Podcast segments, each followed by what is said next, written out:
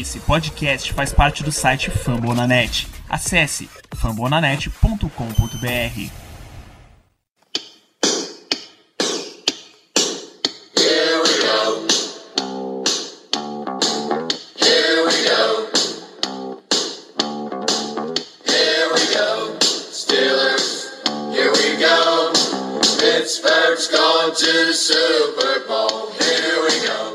Muito bem, pessoal, estamos começando mais um Black Yellow BR Podcast, o seu podcast dos Steelers, em parceria com o site fambonanet.com.br. Este aqui é o episódio número 12. Meu nome é Renato Cavalari e está aqui comigo o Caio Melo. Opa, galera, vamos lá falar desses últimos dias bem conturbados na NFL. Compli- Algumas coisas um pouco complicadas, mas vamos lá, botar o assunto em dia. Beleza? O Germano Coutinho aqui também com a gente. Chegando ao fim da preseason, vamos finalmente chegar na, na temporada regular e vamos que vamos, tiração na cabeça. É isso aí, e o Ricardo Rezende também. Fala pessoal, finalmente acabou é, a pre-season, a off-season.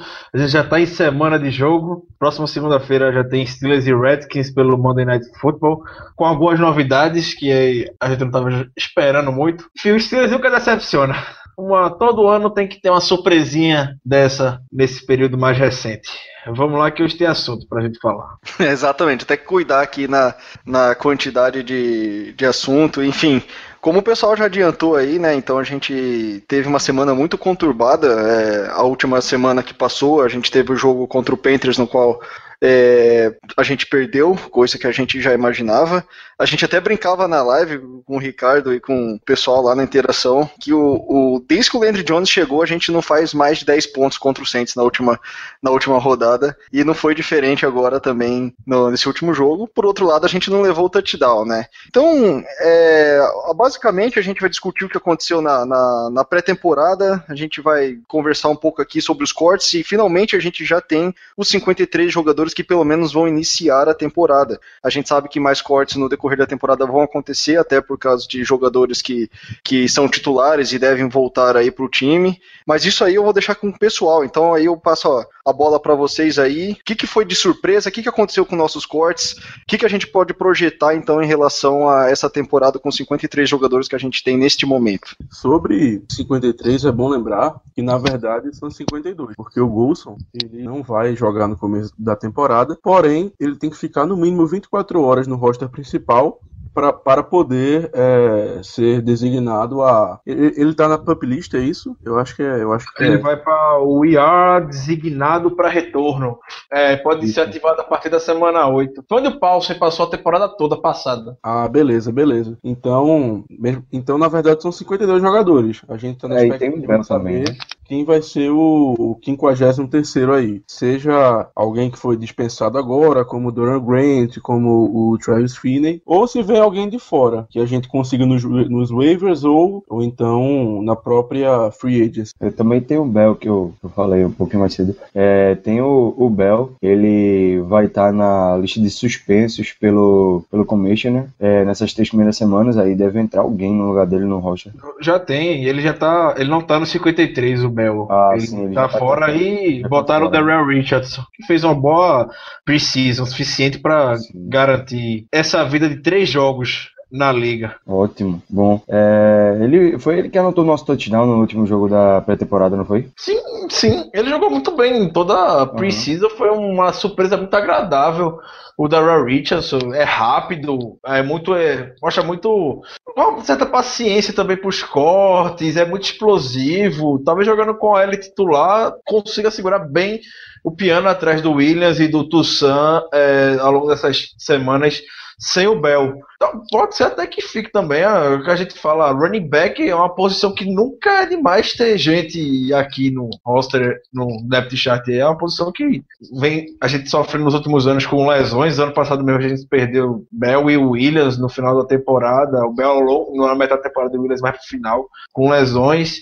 Então é, é uma posição que merece ter esse, essa gordura no, em todo o seu, é, longo seu depth chart. Ó, falando em surpresa, é, a gente teve aí duas surpresas nesse roster final. De jogadores que estavam aqui, que foi o Tyler Marakevich, o rookie, conseguiu a vaga, tirou o Steven Johnson do, do roster final, que parecia praticamente, assim, parecia que era certo quando ele foi contratado, parecia um cara que era o veterano ali, meio que de confiança do Tomlin, do, do, do front office, para substituir a vaga lá do Sean Spence. E aí o cara de última hora foi cortado e o Tyler Marakevich, como muita gente torceu por ele, ele acabou conseguindo aí a vaga no, no roster final. Alguns outros caras aí que devem voltar pro practice squad foram cortados, alguns rookies, DeMarcus Ayers, o wide receiver que trouxeram para ser um, especialista em retorno, em retorno, né, de punch, acabou sendo cortado, deve ir pro practice squad e também o Travis Finney. Eu acho que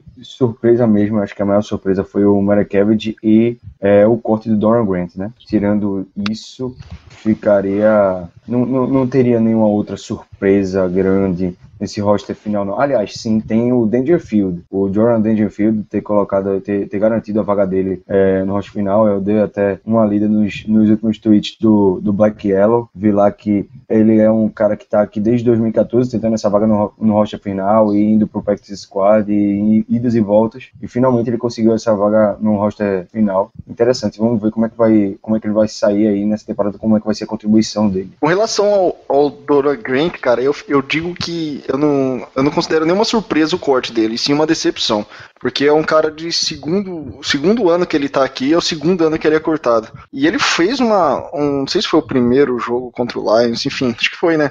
Foi um jogo muito bom, cara. É aquele jogo que você fala, pronto, agora vai. Empolgou. Hashtag empolgou. E aí o cara passa mais três jogos jogando com, contra a turma do terrão e não consegue se destacar. Não necessariamente se destacar, mas não consegue ser consistente, né? E aí, para mim foi uma decepção, porque tá, ok que ele não foi uma, uma escolha top, ele foi quarta rodada. Mas uma escolha de quarta rodada é um cara que tem, digamos assim, 50-50 é, chance de ser fazer sucesso, digamos assim. Só que com ele a expectativa era um pouco maior, sabe? Então eu sinceramente estou decepcionado. Eu não sei em relação a ele retornar para o practice squad. Porque, sinceramente, eu talvez já esteja na hora de superar com ele e, e, e, seguir a vida, tentar outro cara, porque talvez já seja, seja insistência já continuar com ele. Eu, eu realmente estou bem decepcionado com ele. E ele tá no, já na segunda temporada, então eu tava naquela expectativa. Passou um ano aprendendo, que ele foi cortado ano passado também, foi, é, ficou no practice squad e depois foi pro, é, pro roster titular principal, ficou lá sendo nativo nos dias de jogo, não teve muita interação, não teve muita participação dentro de campo, mas a gente esperava que ele já, um ano depois tivesse um bom entendimento do esquema, soubesse bem as orientações que tanto Tomlin quanto Lake como Butler dão para ele. E como o Renato falou, primeira partida contra o Lions, ele foi muito bem, não só pelo pela pick six, ele fez tackles, estava apresentando a segurança na cobertura, mas deu uma declinada nos jogos seguintes, que é algo terrível. Então a gente foi até uma pergunta que o Renato fez no podcast passado. O Doro Great que a gente tem é o primeiro do primeiro, é, do primeiro jogo ou, do ou dos outros três jogos? Infelizmente tá parecendo ser um dos outros três jogos. Ele não se desenvolveu. Eu acho que ele vai deve ficar no lugar do Golson Enquanto o Steelers realmente não acha alguém para ocupar esse lugar. Nas waivers, aparentemente não vem ninguém, o não conseguiu é, pegar algum jogador que interessasse para eles. Então o Grant vai ficar lá um pouco encostado e vai ser aquele cara. Chegou alguém, tchau, corta. E vai pro press squad. Vai vendo que vem dois anos, não é possível, o cara não mostra um mínimo de evolução, senão vai ter realmente que se desfazer dele. Não tá vindo com a aí tem essa certa expectativa o Dorian Grant que ele tinha um, um nível bom de jogo é, na defesa de Ohio State era um dos capitães mostrava ser bem inteligente dentro de campo mas na NFL tá muito aquém disso, muito aquém mesmo. É como o Renato falou, é uma decepção. Os jogadores na quarta rodada ser cortado, não conseguir ficar no roster principal depois da, da pré-temporada, nos dois primeiros é uma decepção. Se fosse um jogador de sexta rodada, porém um de quarta rodada, pensando no que poderia ser, como o Ricardo falou, no college é um jogador muito produtivo. Foi em uma universidade grande, é, jogou em grandes jogos. Enfim, tínhamos muita expectativa para ele. Pelo jeito, essa expectativa toda não vai se concretizar. Ó, oh, penso um pouquinho diferente quanto ao Grant. Eu acho que, além do da, dele não estar tá mostrando aí é, tanto quanto a gente esperava, é, eu acho que ele era um, é um cara que pegou um, o time da gente num momento conturbado para a secundária. A gente tem uma secundária extremamente problemática da temporada passada e a gente está esperando resultados a curto prazo. Então, ele, a gente está na expectativa de que ele seja um dos caras que possam ajudar a resolver esse, esse essa expectativa a curto prazo. Só que eu acho que essa expectativa que está sendo criada está sendo um pouquinho acima do esperado. Assim, claro, ele não era para estar tá tão mal quanto está hoje, mas também está se esperando dele muito mais do que se esperaria se fosse na secundária de Troy Polamalu, de, de Ike Taylor uns quatro anos atrás. Então, eu acho que também vale essa reflexão. Mas é como vocês falaram aí, é, ele realmente é um cara que jogou em alto nível na universidade, em, em, não, não necessariamente ele em alto nível, mas em partidas de alto nível. Veio de uma escola excelente, é, onde ele era capitão de, de uma defesa excelente. Então, realmente se espera mais dele em termos de desempenho dentro do campo. Mas continuo achando que, é, pelo valor que ele tem de quarta rodada, talvez seja cedo. Não extremamente cedo, mas ainda cedo para botar todo esse turbilhão de responsabilidade em cima dele. Eu acho que é um cara que vale, ainda tem uma expectativa por mais um ano aí, mais uma chance nele no, no nosso time. Pode ser que na próxima temporada a gente consiga ter esse jogador que a gente espera. Se não der, de todo jeito, deve ser o último ano de contrato dele. A gente um jogador, que é o, o provável fim aí que deve ter nele. Pois é, o é, esse, esse gancho aí que, que. Vamos pegar esse gancho em relação. que vocês falaram antes, na verdade. Eu tava lendo aqui os, 40, os 53, e aí eu queria perguntar para vocês, porque é uma coisa interessante. A gente só mencionou que né, o Germano ainda falou, ah, são 52, porque tem o, o Golson que tá lá, na verdade ele tá listado. Só que assim, a gente tem os jogadores que ficaram, e na visão de vocês, quais são os que correm mais risco de serem cortados quando possivelmente Ladarius Green voltar e Le'Veon Bell voltarem? É, o, o, eu ia falar Trent Richardson, olha só que, que uhum. merda. O, o, o Daryl Richardson, que é nosso running back aí, que, que jogou bem a pré-temporada, ele é o terceiro running back hoje no time sem o Livion Bell. Então é o DeAngelo Williams, o Fitzgerald Toussaint e o Will, Richard, Will Richardson. É, ele fez uma boa pré-temporada. Será que ele é cortado quando o Bell voltar? E a mesma pergunta serve para os tie ends hoje que a gente tem o Jesse James que pulou de terceiro para primeiro, e aí a gente tem o Xavier Grimble e o David Johnson também. Como que fica a situação desses caras, principalmente quando os nossos quando o Green, se Deus quisesse, sei lá, para glorificar de pé esse cara voltar um dia e o Livion Bell voltar aí na quarta semana. Grimble, Grimble e Grimble. Grimble não mostrou nada para estar tá no roster final.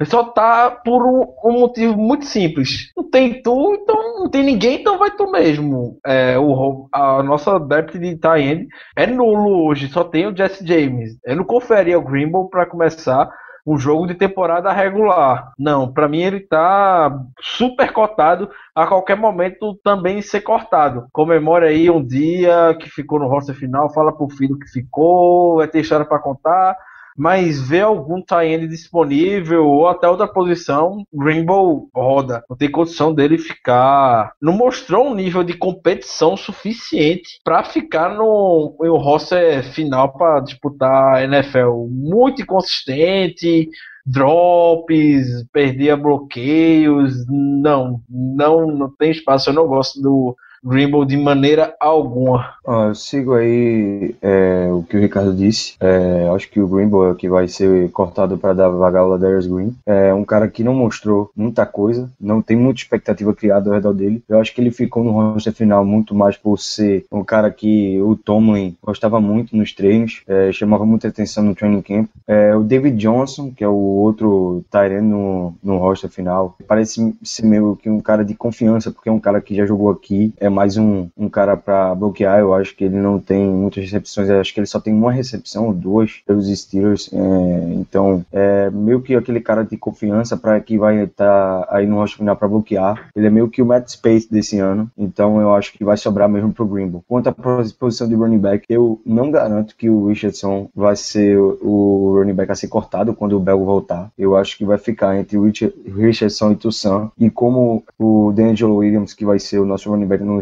no, nos, nesses três primeiros jogos, eu acho que ele vai acabar dividindo aí snaps com algum outro running back, não 50-50, mas, por exemplo, 80-20 ou então 90-10% do, do, dos snaps. É, eu acho que a gente vai ver um pouquinho do Toussaint, um pouquinho do Richardson e eu acho que vai acabar sim sendo definido quem vai ser cortado. Porque, como o Ricardo falou mais cedo, o Richardson ele mostrou um bom desempenho na pré-temporada, então eu acho que isso aí ainda dá para tá ser decidido. Se me perguntassem hoje, eu diria que o Toussaint fica no rocha final, por ter mais tempo no elenco, por ter participado de jogos na temporada passada e ter sido importante é, nos, nos playoffs, apesar daquele fumble, ele fazia uma boa partida, é, de ter sido aquele cara que é, chegou e mostrou serviço, vestiu a camisa e mostrou serviço, então eu acho que isso conta bastante, mas eu acho mesmo que vai ser definido é, nessas próximas três partidas. Eu acho que não está batido o martelo, não. Quanto à posição de running back, concordo, não está definido realmente em relação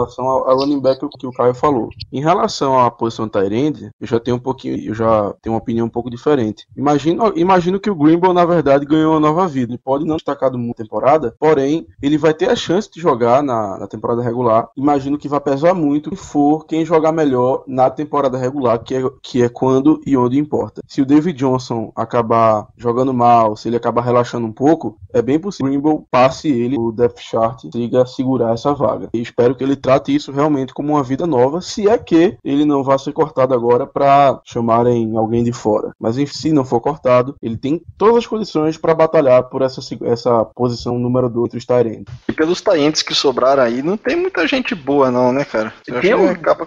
tem, o Jace, tem o Jace Amaro, né, que foi uma segunda escolha do Jets 2014, se não me engano.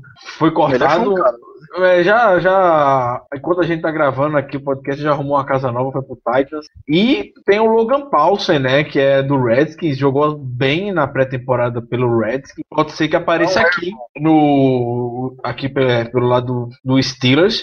E o Tony Moeaki, né, que já trabalhou com o Harley, era o Chiefs. Também tá foi dispensado pelo Bears ontem. Então são nomes com certa já estão bem rodados na liga, tanto o Moeaki quanto o Paulsen, que podem aparecer aqui para substituir o Grimble. Para mim seria inclusive o cenário ideal. Por mais que eu torci, eu torci muito pelo Grimble na, no training camp, eu acompanhava aqui de, é, os reports dele de perto, o que, é que ele fazia nos treinos, mas não dá para ter um cara inconsistente desse no cenário atual que a gente vive de tie-end, ainda mais depois de Hit Miller. A gente tá refém nessa posição hoje. Big Ben passou a última década, os últimos 10 anos com Hit Miller do seu lado, procurando toda hora. Então, querendo ou não, vai ter uma hora que o Big Ben vai fazer aquela leitura, vai ver o tie-end. Sabe que não é o Miller, mas vai lançar. Quando vê o Greenbow da vida, o Greenbow não vai corresponder nem um pouco às expectativas que o Big Ben possa ter em cima dele. E é por isso que fica a minha preocupação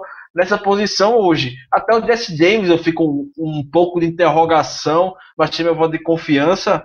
Então é uma preocupação que fica é, no ataque, como é que vai ser trabalhada é, essa posição. É aí que eu acho que um tal de Roosevelt Knicks vai jogar pra caralho essa temporada. Eu também acho que o Knicks pode encaixar ali de tie bloqueador, muito bem. Muito bem. Eu, eu, seria muita loucura, até pergunto, seria muita loucura a gente não cortar o Richards, não cortar o Tussan, e aí corta o Greenbow e o David Johnson, os Tyrants, e a gente fica com dois Tyrants, considerando o, o Green e o Jesse James, e, e fica com quatro running backs. Porque não. aí o Knicks ele faria duas, duas funções.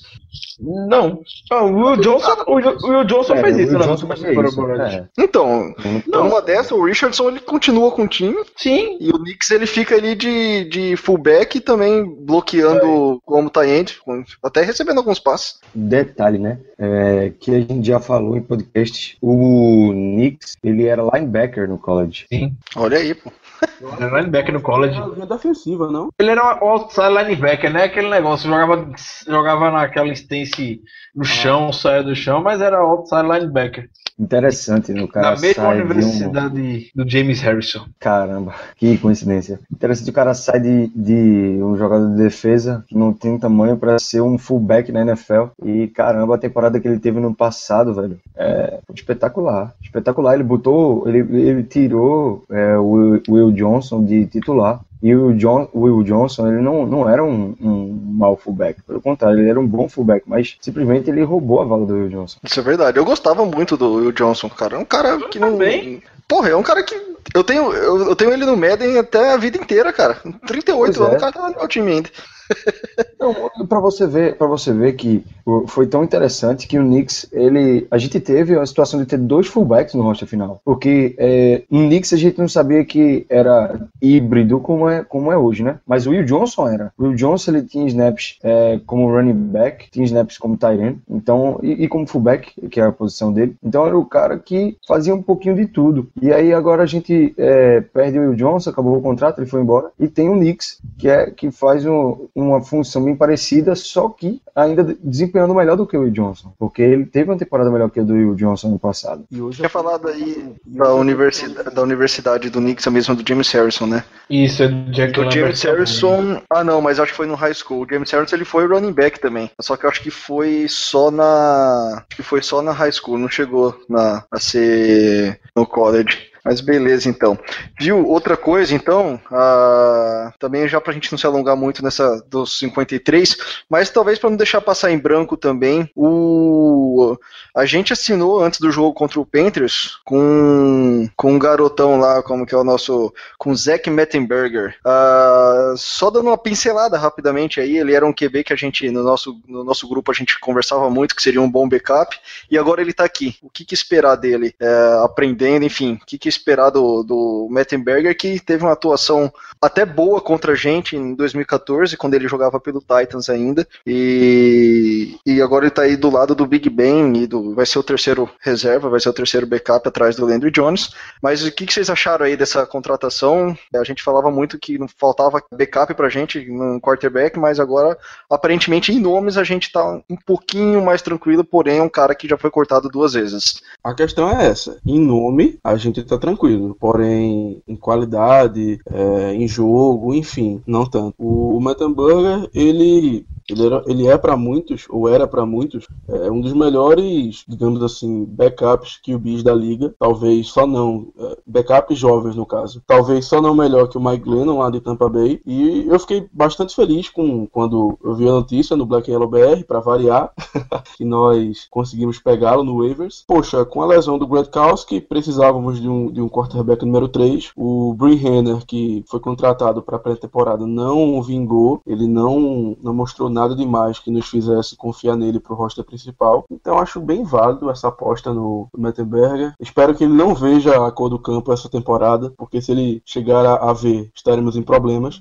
e honestamente, deixa ele disputar lá com o Landry Jones. O Landry Jones sai na frente por já conhecer o elenco, já conhecer o playbook, ter jogado o ano passado, bem ou mal, mas ter jogado. E, é uma aposta válida. Não tenho do que reclamar do Mettenberger, apesar de que ele tem um recorde de 0 e 10 né, na, na NFL. As 10 partidas que ele chegou a disputar, ele perdeu todas. Tudo bem que aquele, aquele time de Tennessee não era mil maravilhas, mas perdeu. Mas enfim, uma boa contratação na minha, na minha visão. Na minha também. Ele é backup, né, velho? O cara é backup. é, Foi como o Germano citou aí, ele foi colocado como um dos melhores backups aí da liga é, por alguns, é, por um tempo. Ano passado ele chegou a jogar porque o Mariota teve sofreu lesão, ficou partida sem jogar, ele jogou, não foi bem. Aí Os números dele não são bons, porém é aquela história. é, backup é o cara que tá ali pra quando, quando tiver uma situação emergencial entrar e garantir o mínimo de vitórias possível. E, na minha opinião, acho que o Landry Jones consegue fazer isso também, mas é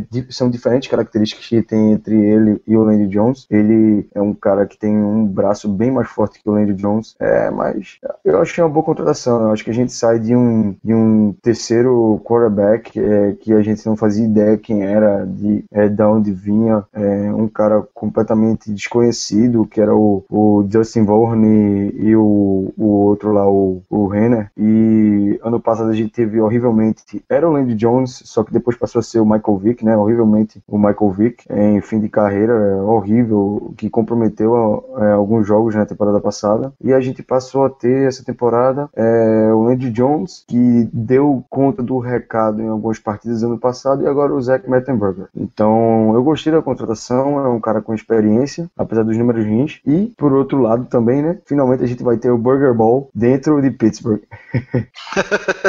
Eu gostei da contratação do Mettenberger, o Tony e o Colbert também, quando falaram rapidamente sobre ele, ficaram comentando quanto gostavam dele no, no, no draft de 2014. O Tony ficou impressionado com o que viu no Pro Day de LSU em 2014. O braço que ele tinha era muito forte, então o Colbert ficou bem animado em é, escolher ele, cogitou é, escolher ele no draft da, daquele ano outros motivos que surgiram na hora, algum empecilho, algum plano, não aconteceu. O Steelers já tentou pegar ele outras vezes, também não conseguiu. Então agora teve a oportunidade, depois que foi dispensado pelo Chargers, foi lá e garantiu ele. Então é, a gente nem deve ver, provavelmente, espero muito não ver ele em campo, até porque ele vai ser o terceiro QB, deve ficar atrás do Landry Jones, o Landry Jones vai ser o backup. Mettenberg deve ser inativo em todos os 16 jogos. Então é isso, não tem é, o que comentar acrescentar sobre o Mettenberger.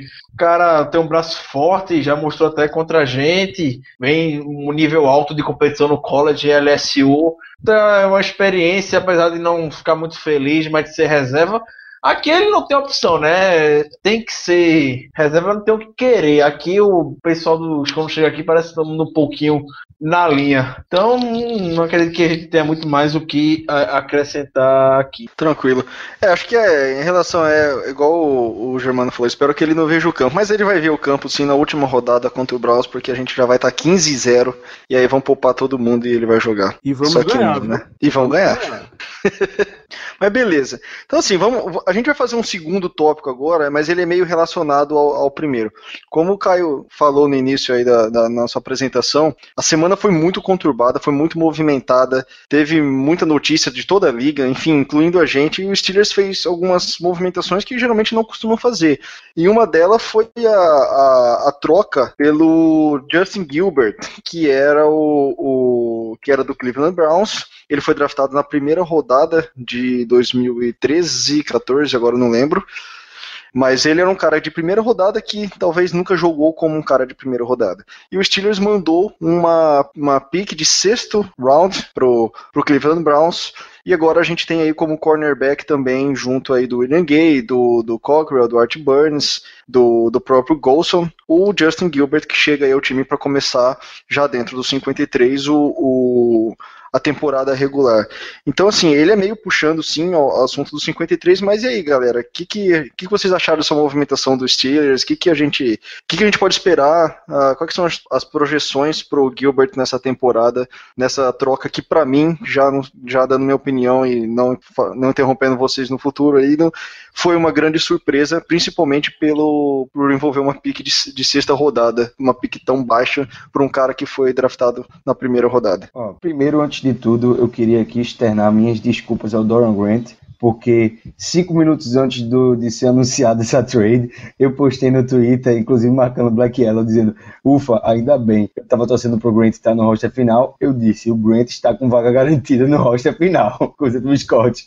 Cinco minutos depois, anunciam a contratação, a, o trade, né, a troca pelo Justin Gilbert. É, a princípio, de cara mesmo, quando é, anunciou a troca, só veio à minha cabeça, claro, o cara do draft de 2014 que impressionou todo mundo. Eu fiquei muito uh, surpreso e também gostei muito na hora. É, claro, eu não tinha parado para analisar como é que tinha sido as últimas temporadas dele, é, não tinha lido nada sobre ele, como é que ele estava recentemente, se ele tinha problema é, de é, é, off-field, né, de extracampo. É, então, eu, eu, a partir do momento que anunciaram a troca, como o cornerback é uma posição que está muito, muito difícil na liga hoje de ter um jogador bom, e, e realmente o Justin Gilbert é um nome que há dois anos atrás era visto como é, no draft como o top do que você poderia tirar do college. Eu fui pesquisar para ver como é que foram os últimos anos no Cleveland, Brown, Cleveland Browns dele e não gostei do que vi. Primeiro que ele começou é,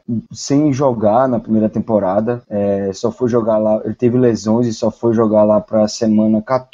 E aí o primeiro jogo do cara na NFL ele já consegue uma pick six contra os Colts, com o Andrew Luck lançando e ele vai lá e consegue uma pick six no primeiro jogo dele, e aí parece, pô, apareceu finalmente o rookie é, que é, ia destruir é, na NFL, que foi o melhor prospect de secundária daquele ano, o melhor corner de, de, de, de daquela classe. Só que aí é, é um cara extremamente problemático, eu vi também o outro lado da moeda, era um cara extremamente problemático fora de campo. Era um cara que não dava valor é, aos horários dos treinos, aos horários dos jogos, é, aos horários das viagens da equipe. Chegava atrasado. Não, não cheguei a ler nenhum problema em envolvimento com droga dele, mas é, mais em comportamento. Ele tinha muito problema de, de comportamento, de atitude dentro do, do elenco, do roster. Ele não queria muito escutar os veteranos. É, alguns veteranos, inclusive, chegaram para a mídia. Isso, veteranos que não foram identificados, mas foram é, ressaltados como líderes da equipe, foram colocados como. É, col colocaram o Jesse Gilbert como um cara que é, não dá mínima para a NFL, não dá mínima para o time e que provavelmente é um dos caras mais desinteressados da liga, é, desinteressados no jogo, desinteressados no próprio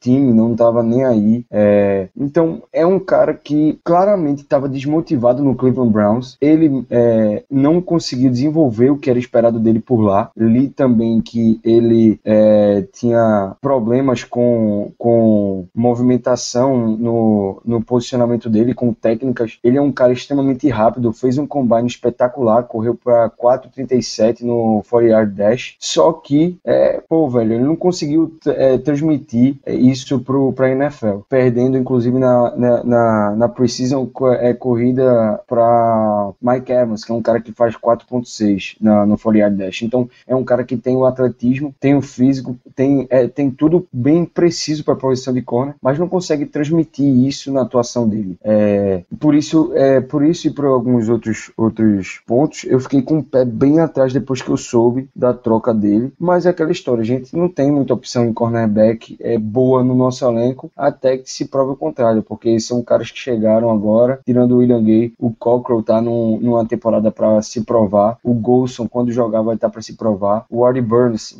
quando jogar vai estar tá para se provar, o Will Gay é o único que está aí consolidado, então vai ser é, complicado é, para você ver um cara desse chegando e ter total confiança nele. É, por outro lado, sempre tem o, o ponto de que ele é do um jogador do, da, da, falida franquia que foi nos últimos anos de Cleveland Browns. É, os Browns nos últimos anos tiveram não só o Justin Gilbert, como alguns outros jogadores que claramente não queriam é, dar o seu melhor em campo, estavam é, claramente não mostrando o melhor do seu potencial. E pode ser que com essa injeção de ânimo, vindo para um time vencedor, vindo para um time que é referência culturalmente e tecnicamente na liga, ele consiga botar a cabeça dele no lugar e ser o garoto de 2014 que teve todo o hype que teve, que foi oito, oito oitavo pick no, no overall no draft daquele ano, foi o melhor cornerback da classe e eu torço por isso. Os números dele na universidade são excelentes.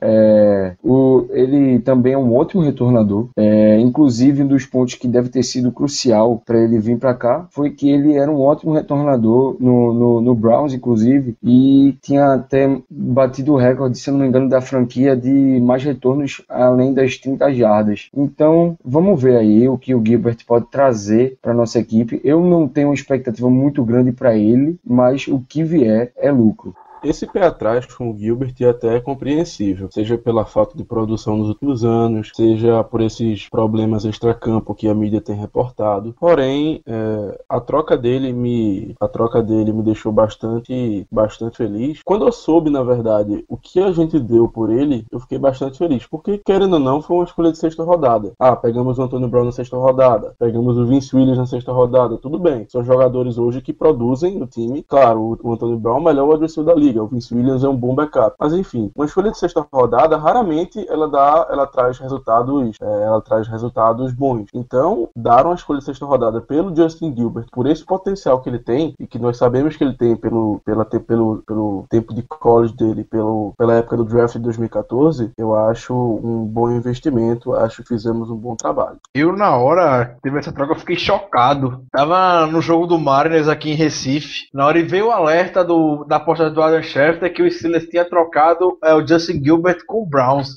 Eu fiquei olhando várias vezes para ver se não era algum perfil fake ou se era alguma coisa de errado, porque logo em seguida a minha internet tava uma porcaria lá, o sinal tava muito ruim.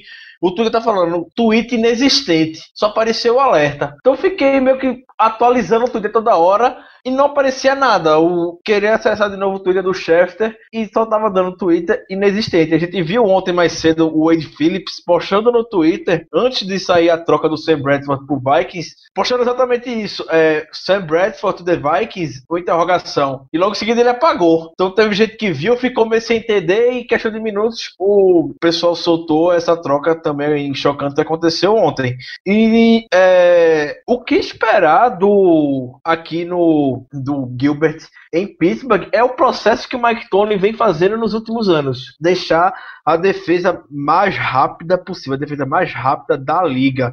Ou como o Kai já comentou, o Gilbert é um cara que correu 4.37 no combine, isso aí é um número absurdo. Não é um absurdo, é um número muito bom. Ver o nosso secundário hoje, o Chazier também, os jogadores, tem jogador, a grande maioria 4.3, 4.4, o Drew Pri também mostrou muita velocidade. Então, Tony tá nessa essa vibe de querer pegar jogador rápido. O Gilbert também teve muita repetição supino, teve 20, então é um cara forte. E aquele negócio, o pior das hipóteses do Gilbert aqui, ele vira um cara de special team como o Darius Howard bem virou. Usou a velocidade para ficar no special team dando teco. Então o Gilbert também pode ter, usar esse talento dele aqui, buscar uma motivação nova aqui. A gente sabe como é que funciona o Browns nos últimos anos. Não é, é o que acontece o Browns não é por acaso são várias variáveis que fazem com que o cara chegue lá e fique totalmente desmotivado em continuar, conseguir carreira, de se desenvolver e tudo mais. E aqui o cara vem para uma franquia mais sólida, tem Mike Tomlin, que é um, um dos melhores motivadores da liga, consegue tirar o máximo do cara, uma defesa que se a gente for ver, não tem um histórico de jogadores com problemas recentes, com a liderança do Hayward e do Gay, não tem problema no ataque, com Bell e com o Bryant. Na defesa, particularmente, não me lembro de alguém nos últimos anos que tenha feito algo que saísse na mídia, fosse suspenso, é algo assim. Então a defesa tem uma liderança sólida no Hayward e com o William Gay e o Gilbert pode chegar aqui muito bem e é, renovar a carreira dele e se tornar o CB que todo mundo esperava que ele fosse. O Gilbert saiu do college com a expectativa de ser o próximo Deion Sanders, pra vocês terem noção. Era um dos melhores prospects que já foram vistos na posição de cornerback. E não deu certo. Acontece, acontece muito disso é, na NFL. A gente não teve nada a perder. Pra ter noção, a gente abriu mão de quê? Uma escolha de sexta rodada para pegar o para pegar o Gilbert da escolha do draft 2018 só. A gente abriu mão de uma escolha de sexta rodada para pegar o Josh Scooby, abriu uma escolha de quinta rodada para pegar o Brandon Boyk. Boyk não fez nada aqui, o Scooby a gente perdeu o jogo semana passada por causa dele. Então, é mínimo isso. A escolha de sexta rodada tem o Brown, tem o Vince Williams, tudo bem. Mas também teve o Travis Finney, que foi cortado ontem, foi pro Practice Squad. O Tiquilo foi escolhido temporada passada também.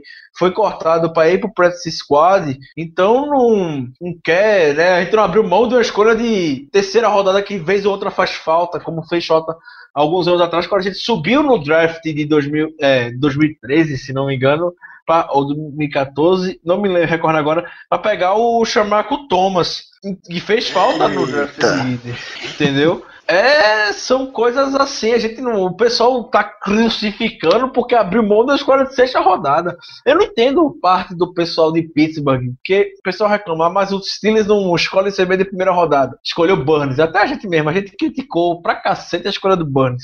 Mas foi lá e escolheu, pronto. Aí depois criticar, mas não tem CB alto, porque teve um gol só ano passado, e tem um gay também lá no time. Escolhe o Jesse Gilbert, CB atlético, CB alto, autêntico cornerback para marcar o wide receiver número um do time adversário, por exemplo. Criticam o cara também. Que vê o Gilbert, que é do Browns, que não tem um histórico bom. O próprio pessoal do Browns Brasil veio, soltou uma gracinha falando que o Steelers tem que comprar um. É, tem que comprar um despertador para ele, porque ele perde muita hora. Então, não é. Aqui eu tenho quase certeza que ele não vai ter muita, muito problema, sendo bem sincero. Eu acho que eu estou muito animado com o Gilbert e ele pode ter muito sucesso aqui em Pittsburgh. Eu ousaria dizer até é, isso é uma bold prediction. Não é de números nem nada, mas diria que ele começa, ele começa o jogo contra o Redskins. Começa, para mim, ele tem potencial para ser titular jogo contra o Redskins com o Gay, é, Cockrell e o Greenberg por fora e o, e o Gay é, na níquel. Para mim, o Sean Davis não é jogador para ficar de corner, não. O Sean Davis é físico, mentalidade de safety. Concordo. Quero muito ver o Gilbert é, jogando se for para tirar o Sean Davis do slot. Eu acho que a gente perde muito do Sean Davis no slot porque foi a posição que ele foi mais queimado no college e não é a posição. O cara é safety, não é corner, não é slot. Bom, só lembrando um pouco do que o Caio falou, talvez seja importante a gente justamente não ter expectativa para ele, não criar expectativa, porque a gente, tá, a gente tá falando muito no potencial dele, que realmente ele tem um potencial muito bom. Mas nos Browns ele não rendeu o esperado. Tanto que, como o Ricardo falou agora, é, o Browns Brasil soltou uma gracinha, enfim. Isso mostra que lá ele não, não rendeu o esperado, o esperado de uma pick de, de primeira rodada, uma pick de top 10. Como ele não rendeu o esperado nos Browns, ou seja, nos Browns, que já diz muita coisa, talvez seja importante a gente não criar tanta expectativa assim e esperar para ver o que ele pode produzir aqui em Pittsburgh. Sabemos que a nossa franquia ela é mais solidificada o nosso coaching staff, querendo ou não, é melhor que o dos Browns. Talvez aqui ele consiga mudar o rumo da carreira dele. É, o Ricardo falou também que é, ressaltou que foi uma escolha de sexta rodada, ou seja, a gente não deu muito por ele. Não foi, por exemplo, de terceira rodada que de vez em quando faz falta. Na mesma hora que você falou isso, Ricardo, eu só lembrei daquela, daquela história do Emmanuel Sanders que o, os Patriots queriam ele, ofereceram para ele um contrato. Se a gente, se ele fosse para lá, a gente ganhava a terceira a, a escolha, a terceira rodada deles e a gente não aceitou. Até hoje eu fico puto com isso. Isso, porque o Big Ben veio a público e garantiu, querendo que é, bancando o Sanders, foi a opção dele, ter o Sanders no seu corpo de wide receivers, para no ano seguinte ele chegar em Denver e falar que Peyton Manning é um líder muito melhor do que Big Ben é em menos de um dia de convivência já com Peyton Manning. Então é uma sacanagem o que o Sanders vir em público e querer desmerecer um pouco o Big Ben pelo que o Roethlisberger fez para ele. Até porque o Sanders é um cara tão, muito odiado em Pittsburgh faz, e também não faz a menor falta. É um jogador totalmente dispensável.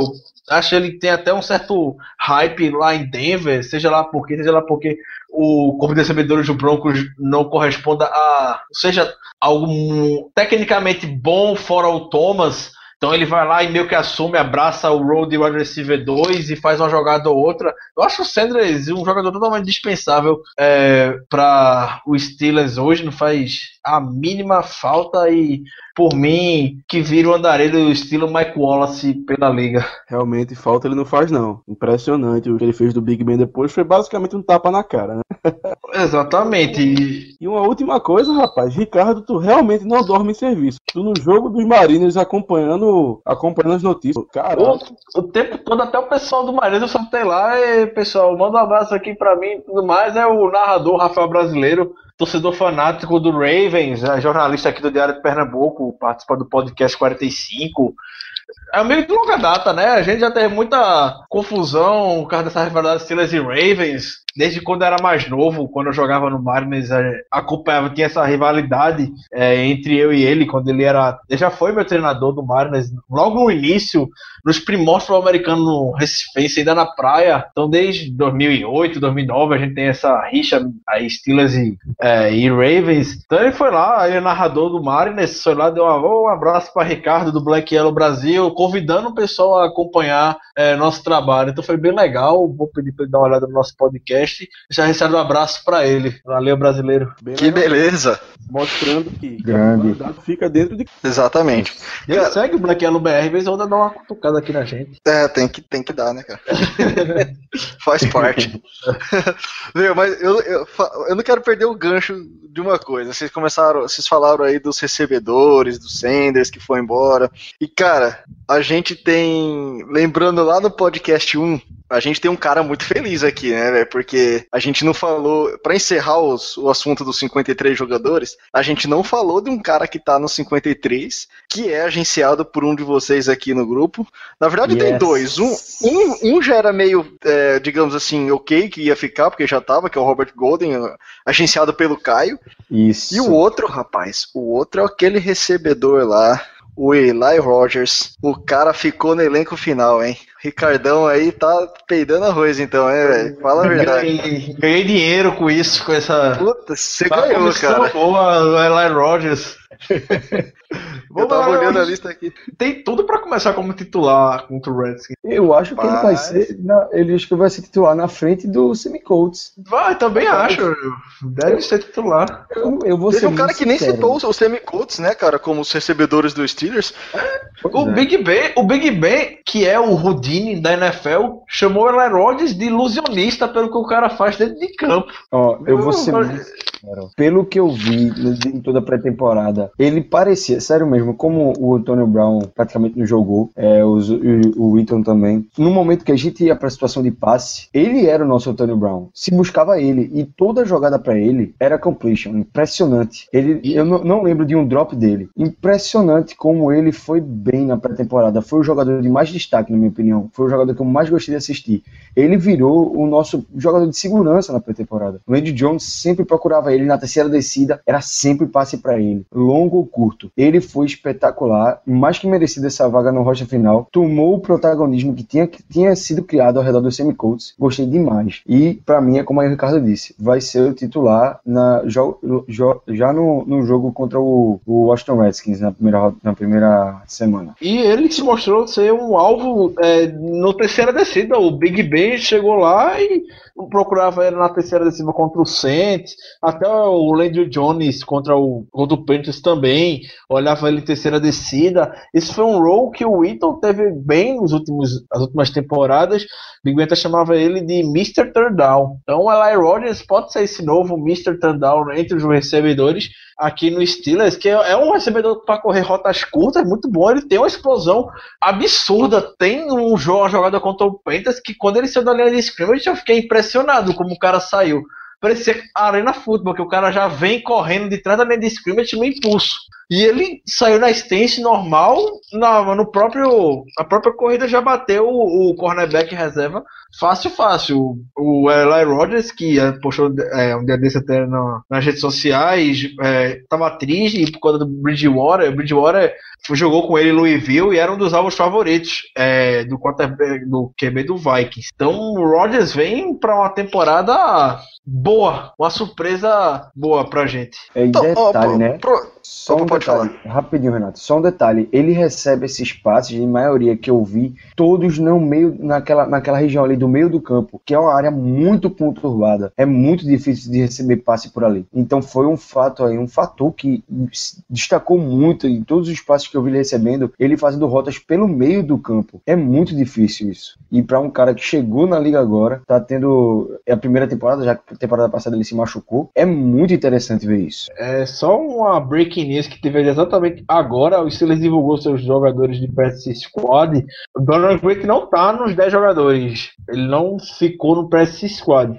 Ou o Steelers já, já botou ele no roster principal, botando o Golson na, e a designado para retorno. Ou o Grant a, decidiu assinar com algum outro time.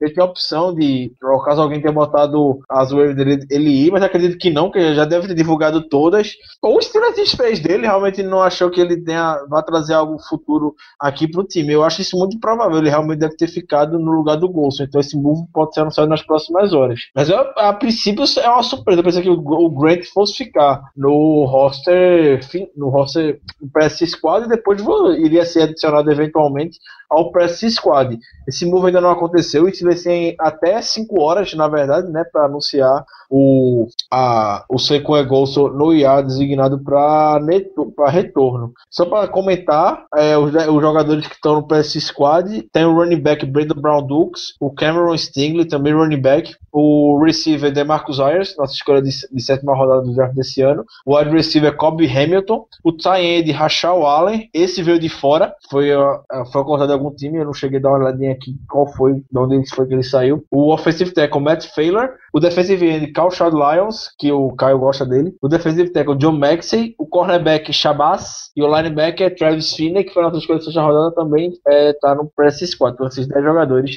vão ficar no PS essa temporada. É, um adeus pro Steve Johnson, né? É, Steve O Johnson não. Mas- Mas o Steve Johnson já é veterano, acho que ele não tem nem é, elegibilidade para ficar no PS Squad. Ah, sim, verdade, é. Sobre o Doran Grant, Ricardo, é, com certeza o pessoal, quando estiver escutando isso, já vai saber mais sobre a o veredito da situação dele, mas eu acho realmente que ele vai estar no roster final. Eu também acho que vai Johnson. É, Porque não faz sentido a gente não fazer nenhum move nesses waivers, perder os, os melhores jogadores aí de secundária, deixar passar assim batido e não, não ter o Doran Grant no, no practice squad, ainda que ele tenha sido meiota aí nesse, nessa preseason, ele teve, querendo ou não, um certo destaque no início. Eu acho que Só ele tá pra- no, roster Só para encerrar aqui, é, isso que a gente já. é, O Renato vai dar procedimento ao próximo tópico já. Só uma curiosidade mesmo, não sei se o pessoal lembra do CJ Goodwin, que era um wide receiver que é, ficou duas, as últimas duas ou três temporadas aqui no Steelers. Não estava esse ano. Mas nas passadas esteve até. Chegou a ser até ativado em jogo de, temporada regular, se não me engano. Não me recordo bem agora, mas era um nome familiarizado nas off-seasons do Steelers. Era um cara muito rápido e tudo mais. É, Ele foi pro Falcons nessa temporada agora em 2016, mas não foi como wide receiver, foi como cornerback. Virou cornerback no Eita. Falcons e ficou no roster final como cornerback lá é, em Atlanta. E jogou bem na pré-temporada, não jogou mal não. Teve boas atuações como jogando na, na secundária. Tá lá. Então é só curiosidade. Pessoal, caso alguém se lembre do CJ Goodwin. A gente podia estar um CB aqui, Eu não tô- sabia. Eu tô lendo enquanto o Ricardo fala, tô lendo o Caio falando aqui, ó. Tínhamos um corner esse tempo todo e a gente sofrendo com o Blake. Puta merda, velho. O, o Blake ficou no Titans, pô. O Blake não foi cortado. O Blake vai pra temporada regular. Meu Jesus. Ou seja, a gente Beleza. corner decente esse tempo todo do practice squad podia ter não ter sofrido isso tudo que a gente sofreu com o Blake. Jesus. Rapaz, é bem a cara do Steelers acontecer essas coisas, né? Só falta o cara fazer sucesso lá e jogar uma carreira, enfim, como corner. É o Ah, próximo que franchise corner de lá. Ai, Nem ai. fala, velho. Nossa, a gente vai se Eu, eu não vou nem comentar, porque a chance disso acontecer, a gente- eu não preciso nem, nem, nem colocar uma porcentagem aqui, que é acima de 50%. Pra um cara ex-Steelers, tudo é possível acontecer que não deu certo aqui, velho. Ou lá em Pitts, né? Falando. Ah, é, mas beleza. Vamos lá, senão a gente vai ficar se matando aqui. Então, então é isso aí, galera. Ó, hoje, é, terça-feira, espero. Ah, daqui a seis dias, é, segunda-feira, dia 12, vamos ter então finalmente nossa temporada regular. Vai começar. Ah, que emoção, vamos lá, enfim, aquela coisa toda, não sei o que, enfim. Ah, é um jogo de Monday Night, então segunda-feira à noite aí é o primeiro jogo dos dois que é comum nas estreias. Ah, o Steelers vai viajar até Washington para enfrentar o Redskins e, enfim, é, já projetando aí como que vai ser esse jogo. Ah, confesso que, apesar de estar apresentando aqui, não, não, não acompanhei a, a off-season do, do Redskins para saber como está a questão com eles lá. Não, não sei em relação às atuações como foram na, na pré-temporada, ah, mas a gente sabe, com base no ano passado, o Redskins foi o único time da, da NFC East que se classificou para os playoffs. Foi, acabou sendo uma surpresa, na minha opinião, o. Ih, rapaz, me sumiu o nome do, do, do, do quarterback deles agora, o. Kirk Cousins. Kirk Cousins. Kirk Cousins. You like that? Esse cara aí jogou muito bem ano passado. É, foi uma surpresa boa. Gostei muito de ver o, o estilo do jogo dele. E é um cara que gosta de lançar bola. É, ele perdeu jogos lançando interceptação no final. E vai ser um teste, talvez, aí para nossa secundária, visto que eles trocaram ou perderam o running back que eles tinham que ajudava muito no jogo corrido. Então, possivelmente, podemos ver aí o Kirk Cousins lançando bastante bola na nossa re- renovada, talvez, secundária aí. É, O que, que vocês projetam aí para esse jogo de estreia? O Steelers já chega com tudo, ou é o Steelers de sempre que começa meio que engatinhando, dando umas patinadas e depois engrena? O que, que vocês projetam aí para esse jogo exclusivamente aí contra o Washington? Olha, eu não espero jogo fácil. Eu não espero um jogo fácil. Eu sou bem suspeito para falar dos Redskins, porque realmente eu sou um, um fã do do, trabalho do Kirk Cousins. Eles têm um jogo aéreo é, bom, é, não foram pro playoff à toa, não chegaram nos playoffs à toa. Tem, ele tem um, um Tyrant que é excepcional, que é o Jaron Reed, e é o que me preocupa. No primeiro jogo é, da temporada passada, no primeiro isso, no primeiro jogo da temporada passada a gente enfrentou o New England Patriots e o que mais deu dor de cabeça pra, é, pra gente naquele jogo foi a nossa, além do Scove, foi a nossa secundária sofrendo com tecos perdidos e cedendo turbilhões de jardas é, sem, saber, sem saber marcar o Tyrant deles, que é o Rob Gronkowski, aí o melhor é, Tyrant da liga, claro, muito melhor do que o Reed, mas o Reed é um ótimo Tyrant, ele tem uma química muito boa com, com o Kirk Cousins, então é algo que me preocupa, me preocupa bastante para essa primeira rodada, porque é meio que, claro, tirando aí a qualidade de, de, uma, de uma dupla para outra, é uma química entre quarterback e end muito boa que pode causar trabalho. É, eles têm um, bom, um grupo decente de recebedores, perderam o Alfred Morris, eu acho que quem vai estar tá carregando a pelota por lá vai ser o Matt Jones, que é o running back, é, foi rookie da temporada passada deles, eu não tenho certeza se é o Matt Jones, mas é, a defesa deles não tem muito conhecimento sobre a DL deles, mas eu sei que eles conseguiram é, o, o Norman essa temporada, então vamos ver, né? Eu acho que a gente vai, como vencendo, é, vai depender do ataque para essa primeira partida. Não espero um jogo fácil, mas eu espero que a gente consiga ganhar esse jogo. Vai ser um tiroteio esse jogo para mim, viu? Ah, eu acho que é daquele jogo de Monday Night que o placar vai ser o quê? Vai ser uns 35 a 30. Eu tô, eu tô sentindo que vai ser um jogo muito aéreo a, a princípio, por conta do além do Redskins ter um corpo de recebedores bem sólido, né? O Deshaun Jackson, o Jamison Crowder, temporada passada, teve um bônus de rookie. Tem o Josh Dawson, que foi a escolha de primeira rodada deles nesse draft. E o Jordan Reed, como o Caio falou, o tie deles, uma surpresa. E o Pierre Garçon. E tem o Pierre Garçon também, exatamente. Então eles devem usar e abusar. Sabe que nossa secundária é a parte fraca do nosso time, a, da defesa. Então vão procurar usar bastante é, o jogo aéreo com o Kirk Cousins, até porque o, o corpo de running backs dele não é muito promissor. A, depois do Alfred Morris, tem o Matthew Jones e o Cyrus Thompson, se não me engano por lá, então não acho que vão dar muita bola para eles, até porque eles dois também são bons recebedores. O Matt Jones é um bom recebedor, então vão. O Kirk Cousins vai cansar de usar o braço dele e o Big Ben também vai querer, vai ter um matchup interessantíssimo entre o Brown e o Josh Norman logo de cara na primeira semana vai a defesa deles, assim como o Caio, eu também confesso, conheço pouco do front seven deles para ser um duelo para nosso OL, mas acredito que a gente consiga ter é, um bom controle contra eles. Se não me engano, é, tem o Tyler Murphy,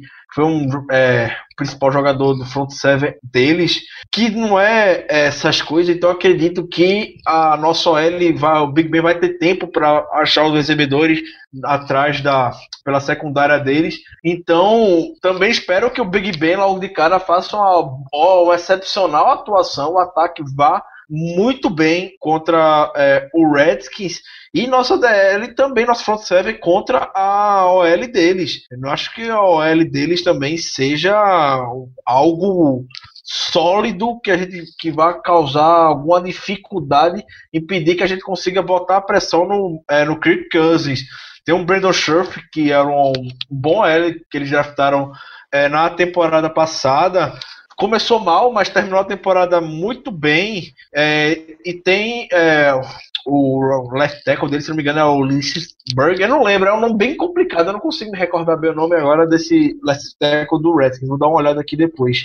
Confirmo para vocês mas que o Dupree, que vai fazer sua estreia em 2016, provavelmente, contra o Redskins, pode, é, o, tanto o Dupree como o Javi Jones, usar e abusar dos tackles dele, que não são é, forças, uns pilares é, aparentemente fortes nessa OL do Redskins. Caso algum torcedor do Redskins esteja ouvindo, peço desculpas pela minha ignorância, mas aparentemente o pouco que eu tô que eu acompanhei o Redskins não parece ser algo absurdo para ser uma dificuldade é, na nosso, pro nosso front seven. Eu acho que o, o técnico que tu estava se referindo é o Trent Williams, não é? Isso, isso. É complicado o nome. Não, é porque tinha outro. Eu lembro de um nome um ano passado. Eu não lembro o nome dele. Eu não lembrava. É, eu, acho que, eu acho que tu confundiu com o Right. Mas enfim, é, eu vou divergir um pouco de vocês. Pra mim, o jogo vai ser bem tranquilo pra gente. Eu tô prevendo uma vitória sem Pai. muita dificuldade. Rapaz. Tem tem Tu não sabe, né, mano? Rapaz. Eu tô, eu tô com a minha bold prediction aqui, pô. Tô achando que Eu- vitória fácil. Mas, Ó, Germano, sinceramente, nem eu. Oi? Rapaz, o cara mais otimista daqui sou eu. Comprovadamente não precisam. Mas nem eu tô com as expectativas que tu tá. Ah, enfim, continua aí. Não, eu tô. Mas eu, eu, eu, eu acho isso pelo seguinte. é, eu não sou fã do Kirk Cousins. Eu sei que ele não é, ele não é um quarterback ruim. Realmente ele não é. Mas eu não gosto dele. Não sei porquê. Eu não sou fã do, do estilo de jogo dele. Os, é, o, o Jackson e o Pierre Garçon são, são armas que você tem que realmente considerar. São jogadores que, pode, que apresentam perigo a cada jogada, realmente. Tem o, o, Josh, Jo- o Josh Doctson aí, o rookie de primeira rodada deles. Eu não sei nem se vai jogar, na verdade. Mas também você precisa, se ele jogar, é, precisa se ficar de olho nele. Porém, eu digo que eu acho que vai ser uma vitória fácil pra gente, porque o jogo corrido deles, imagino que não vai render contra o nosso front seven. A nossa defesa contra o jogo corrido da temporada passada se provou ser muito boa. Acho que ela foi a, se eu não me engano, a sexta melhor da liga. É, e a defesa dos Redskins não não imagino também que vá que consiga deter nosso ataque. Tem, tem alguns pontos nesse jogo que eu estou bastante curioso. Um deles é para ver é, o Sua Cravens, que foi cogitado aqui na época do draft, que foi para os Redskins. Também eles têm o Kendall Fuller, só que eu não sei se ele já se recuperou da lesão. Realmente eu não, não tenho ideia. Se os dois jogarem, vai ser interessante ver esses dois, é, esses dois jogadores em campo, já que eles foram bastante cogitados aqui. E por, por essas razões eu imagino que o jogo não seja, não seja muito difícil. É, o, o pass rush dos Redskins ele não tem o Ryan, tem o Ryan Kerrigan lá que ele sempre sempre dá problema, porém não é não é algo que me preocupe, ainda mais com a nossa linha ofensiva e a linha defensiva eu, eu admito que conheço pouco, porém pelos nomes que eu lembro que estão lá não também não deve não deve é, dar muito dar muito problema para os nossos running backs não. Portanto eu estou prevendo aí uma vitória fácil, pelo menos eu espero que seja isso. e semana que vem a gente descobre. Olha, é, eu dei uma pesquisada aqui em alguns números da último, do último duelo entre o Antonio Brown e o Josh Norman, e na última vez que eles se enfrentaram foi em 2014 pela temporada regular, quando ele era dos Panthers ainda. O Antonio Brown teve 10 recepções para 90 jardas e dois touchdowns. O Big Ben nesse jogo teve 196 jardas. Completion de, é, não tem a porcentagem aqui, mas ele completou 22 passes de 30, com dos dois touchdowns, ambos para o Antonio Brown. Mas o detalhe é que naquele jogo, apesar de ter tido esse bom desempenho é, do Antonio Brown, quem carregou o piano foi o nosso jogo corrido. O Bell teve. Foi o jogo que os dois running backs tiveram mais de 100 jardas, o Bell e o Blunt. O Bell teve 147, o Blunt teve 118 e foi um turbilhão de jardas. Aquele foi o jogo que o Bell bateu o recorde de, de jardas numa só corrida eh, dos Steelers. Eh, mas aí foi contra os Panthers. Mas, eh, claro, eu tô citando porque foram os números do Brown contra o, o Norman. Aí vamos ver, né, como é que vai ser esse duelo hoje. Também achei interessante esse ponto aí que o Germano botou, porque foi do- foram dois caras muito cogitados aí no draft, bem badalados, que foi o Sua Cravers e o Kendall Fuller. Então vamos dar uma olhadinha aí, se, se é que eles são titulares, né? É, tem isso também. Só dando uma olhada rápida aqui, a, a defesa, eles reforçaram bem a secundária também, até porque ano passado eles foram 25 contra o passe e foram contra a corrida, foram o 26, ou seja, a defesa bem destruidinha também. A nossa, a gente não precisa nem comentar aqui, a gente já cansou. É, a gente foi bem contra a corrida e, e, e mal contra o passe.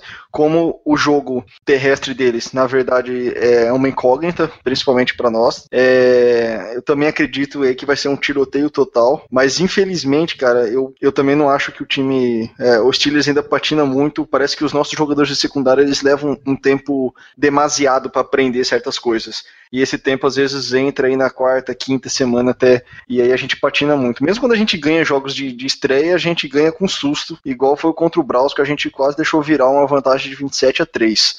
E é, então, então é sempre assusta. Eu confio no, no poder do ataque. Não sei como vai ser o Josh Norman e o, e o Fuller, é, não sei como ele tá também. Ah, o Antônio Brown vai ser um alvo óbvio. É, acho que todos os olhos vão estar para ele, porque a gente. E aí sim pode entrar outros jogadores como o Jesse James, como o Eli Rogers, o, o Marcus Wheaton, enfim, os outros recebedores aí para ter armas do, do, pro nosso ataque. Nosso L tem se mostrado confiável. É, também peço desculpas caso algum torcedor do Redskins esteja escutando, mas eu também não conheço muito o front seven deles, mas baseado em estatísticas, a gente vê que não, não foi uma das melhores coisas, enquanto a gente foi o terceiro em sex. É, porém, eu acho que na hora de balancear a, a, a coisa, acho que se o Kirk Cousins mandar bomba para frente, a chance da gente ceder bastante jarda é muito alta. Eu acho que vai ser um jogão para quem é fã de NFL. Eu acho que para quem curte aqueles jogos assim que dois times não têm defesa, tipo foi o Saints contra o Knicks ano passado, 52 a 49, um jogaço para quem quer assistir é, lançamento, quem quer ver é, quarterback se consagrando é muito bom. Mas infelizmente eu acho que também nossa defesa pode deixar a desejar aí na hora de, de aprender uma coisa. Eu acho que o Redskins é melhor do que as estatísticas falam. Eu acho que é um time que se comporta muito bem em casa. E é esse aí, é o meu medo. É um time que vem para ganhar a divisão. Eles não, eles não querem deixar essa fase passar. Eu sei que o, o Cowboys aí já perdeu o Romo de novo por boa parte da temporada, mas o Prescott tá, foi bem na, na, na pré-temporada. Então, para mim, a, a, divisão deles é a mais bagunçada da NFL. Não dá para saber o que, que vai sair dali. E eles não querem vacilar e eles querem fazer o máximo agora no início da temporada para poder já garantir lá na frente talvez o título da divisão. Então, eu acho que vai ser um jogo difícil, vai ser um jogo de muito pontos, mas eu acho que a gente não, não leva essa primeira não. Só para já ir encerrando nosso tempo aqui, é, o técnico do Redskins é o Jay Gruden, né? Que foi muito tempo assistente no Cincinnati Bengals, então ele conhece bem já o time do Steelers. Ele sabe o, os atalhos que tem aqui é, para poder controlar o nosso time. Então é algo para se observar também esse duelo de técnicos, tanto Mike Tomlin, é, Mike Tomlin contra o Gruden. Vai ser um, eu acho que vai ser um matchup muito interessante, um jogo muito, muito bom. Tem tudo para não como comentei, esse jogo difícil, mas acredito totalmente na vitória. A gente já pode até emendar também, com um palpite de cada um, já pra gente ir encerrando. Exatamente, então pode começar já, Ricardo, você já tá falando aí. Meu placar, vamos lá, então vai, vai ser. Pronto, vou ser ousado. O Steelers já vai anotar mais de 40 pontos na primeira. Na, na... Rapaz! Vai 42 a 28. É um placar. Vocês falam bonito. de mim, né? 42 a 28. Nossa senhora. Pode seguir aí. Eu vou. O meu vai ser é, 27. 27 não. 27 a 14 pros Steelers. O meu, o meu vai ser 34. 34 a 20, claro. Rapaz, eu vou, eu vou ser o único então que, que vai contra a galera. Infelizmente, acho que a gente perde, mas eu espero muito estar errado. 31 a 28, finalzinho do jogo a gente, a gente perde. Acho que vai ser aquele jogo emocionante.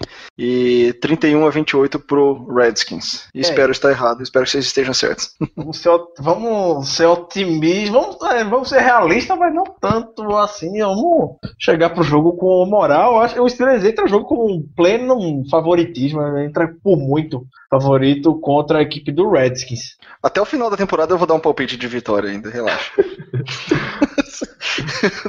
Mas beleza, então. Então esses aí foram os placares, foi o, foi o assunto. Peraí, Renato, rapidinho. É que saiu aqui uma breaking news. É, o negócio é sério. Parece que o Bud Dupree tá na injury reserve por causa daquela lesão na panturrilha dele. Na panturrilha não, desculpa, na virilha. Que fez ele perder os jogos da pré-temporada e perder uma, uma parte de treinamento da Precision. Puta, que merda, velho complicado. Tá no injury reserve, acabou de anunciar aqui o site dos Steelers.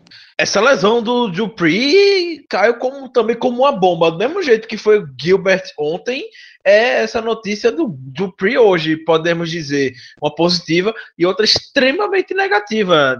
Dupree já está parado há um tempo, machucado, mas pensava que era poupado pelo Tony, como foi ao longo de todo o training camp com muitos jogadores. Não era só o Dupree, que era meio que ganhava um crédito, podemos dizer, de tempo com o Tony para ou tirar folga ou não participar de atividades e tudo mais num, com alguma mínima lesão. Estava se contando já com o Dupree pro jogo contra o Redskins na próxima semana, até porque o próprio Jarvis Jones mesmo jogou só contra o Saints na semana 3, como grande parte dos titulares. Então, é, ficar sem o Dupree era é algo que a gente não, nem no pior cenário se imaginava para começar é, essa temporada. Curiosamente, é o segundo caso né, de jogador que a gente vê que estava com um problema que parecia ser besteira, mas tá fora, pode estar tá fora da temporada. Teve o Gerald Hawkins, que teve problema no ombro, voltou, jogou até uma partida, nem se imaginava que ele fosse jogar e depois botaram ele no IR fora da temporada. O Dupree, mesma coisa. Tem, tem alguns reportes aqui indicando que o Dupree realmente é, pensava, ele pensava também que era uma lesão besta, tentou voltar, voltou para voltar, voltou e piorou a situação na sua virilha, que até cirurgia ele teve que fazer. Vai ter que ser submetido, ou já foi submetido, ou vai ser, ou ainda não foi para esse processo de recuperação. Então, é, a gente estava contando que o Golson fosse para o IR para voltar depois, mas não, pra, aparentemente vai ser o Dupree. Eu diria que o Golson vai ficar realmente nos 53 finais no roster, vai ser inativo em dia de jogo e na semana 8, dependendo, né? Alguns reportes estão indicando que se dependendo da recuperação do Dupree, ele volte. Lembrando que a, a gente descobriu hoje, né? Não sou eu, na hora a gente estava conversando, todo mundo, que é, o IR designado para retorno não existe mais na liga. Existe só o IR, que é o Injury Reserve, e o jogador, a partir do momento que entra lá, você pode botar a quantidade de jogadores à vontade, mas só um pode sair. Então, o caso do Dupree e o Golson vão, só um volta para a temporada. Então, por isso eu acredito que o Golson fique no roster principal, seja inativo em dia de jogo. O Dupree foi a opção de ir por IR e a gente tem a, a, nossa folga de semana é na semana 8. Então, é uma semana mais que ele vai ter para se recuperar. E no melhor cenário, um cenário até um pouco mais realista, volte na semana 9. Até lá é Jarvis Jones, que independente de ter Dupree ou não, ter, teria que dar um passo acima, um ser um destaque no, na OL, é, no pass rush do Steelers. E do outro lado é Arthur Motes, James Harrison e Tiquilo. Não acho que o Steelers precisa trazer alguém de fora para essa posição, até porque ano passado a gente também foi com quatro OLBs, o Tiquilo entrou depois só, mas nem entrava na rotação do é, na rotação do, do pass rush. Então vai ser aquilo ali, Arthur Motos, titular, Motos jogou muito bem contra o Panthers, teve dois sacks, quase tinha três. James Harrison, situação de terceira descida, e o Tiquilo, que mudou sua mentalidade, está com um corpo novo, e pode ser que contribua também, pode ser uma boa surpresa para é, ajudar no nosso front seven. Bom, como o pessoal já falou, essa lesão nos pegou de surpresa. É, foi um golpe baixo, porque agora o nosso pass rush é, sofreu um grande baque. O Dupree é um cara de muito potencial, um cara que a gente deposita muita confiança, mas infelizmente tentou voltar um pouco mais cedo aí, como, como dizem as notícias que vão chegando. Tentou voltar um pouco mais cedo, tentou forçar um pouco mais cedo e acabou piorando a lesão, agravando a lesão. Espero que ele possa voltar ainda nessa temporada. Espero que ele possa contribuir ainda. E principalmente que, que esse tempo parado não, não prejudique, é, que ele não prejudique o desenvolvimento dele. Porque é um cara de muito potencial, um cara de muito futuro e que já mostrou na temporada passada, mesmo sendo Hulk, que é um bom jogador e que vai dar muitas alegrias ainda para o nosso time. Então, é isso aí. A gente vai encerrando por aqui então. Uh, tempo bem corrido, a gente pede desculpa por qualquer é, problema que a gente tenha tido. A gente sofreu muito com tecnologia nessa última semana. As nossas lives foram, foram meio na, na, na insistência. O pessoal sabe aí, a gente, mas assim, a gente não quer perder o, o, o fluxo, a gente não quer perder o, o time do negócio. Então, assim, com problema, sem problema, com software de gravação ajudando ou não, a gente vai dar nossos pulos, vai tentar. Isso porque a gente quer trazer o máximo de informação, o máximo de, de entretenimento aí para os torcedores. E então, os recadinhos finais, como você já sabe, né, já, uh, vocês podem acessar o, o, podcast pelo próprio site do Fambonanet, vocês podem baixar por lá também, não tem problema. Uh, o link para o feed do, do post uh, do, do, do, podcast vai estar no post do episódio, também tem no iTunes e para quem usa Android nos aplicativos gratuitos ou não da vida. continuem acessando lá o, o steelcurtainbr.com, a gente continua com a série de textos, a gente vai continuar colocando nossas colunas lá, o pós-jogos, bola cheia, bola murcha. A gente já está chegando então aí na, na reta final da, da off-season, finalmente vamos, vamos, vamos entrar na temporada.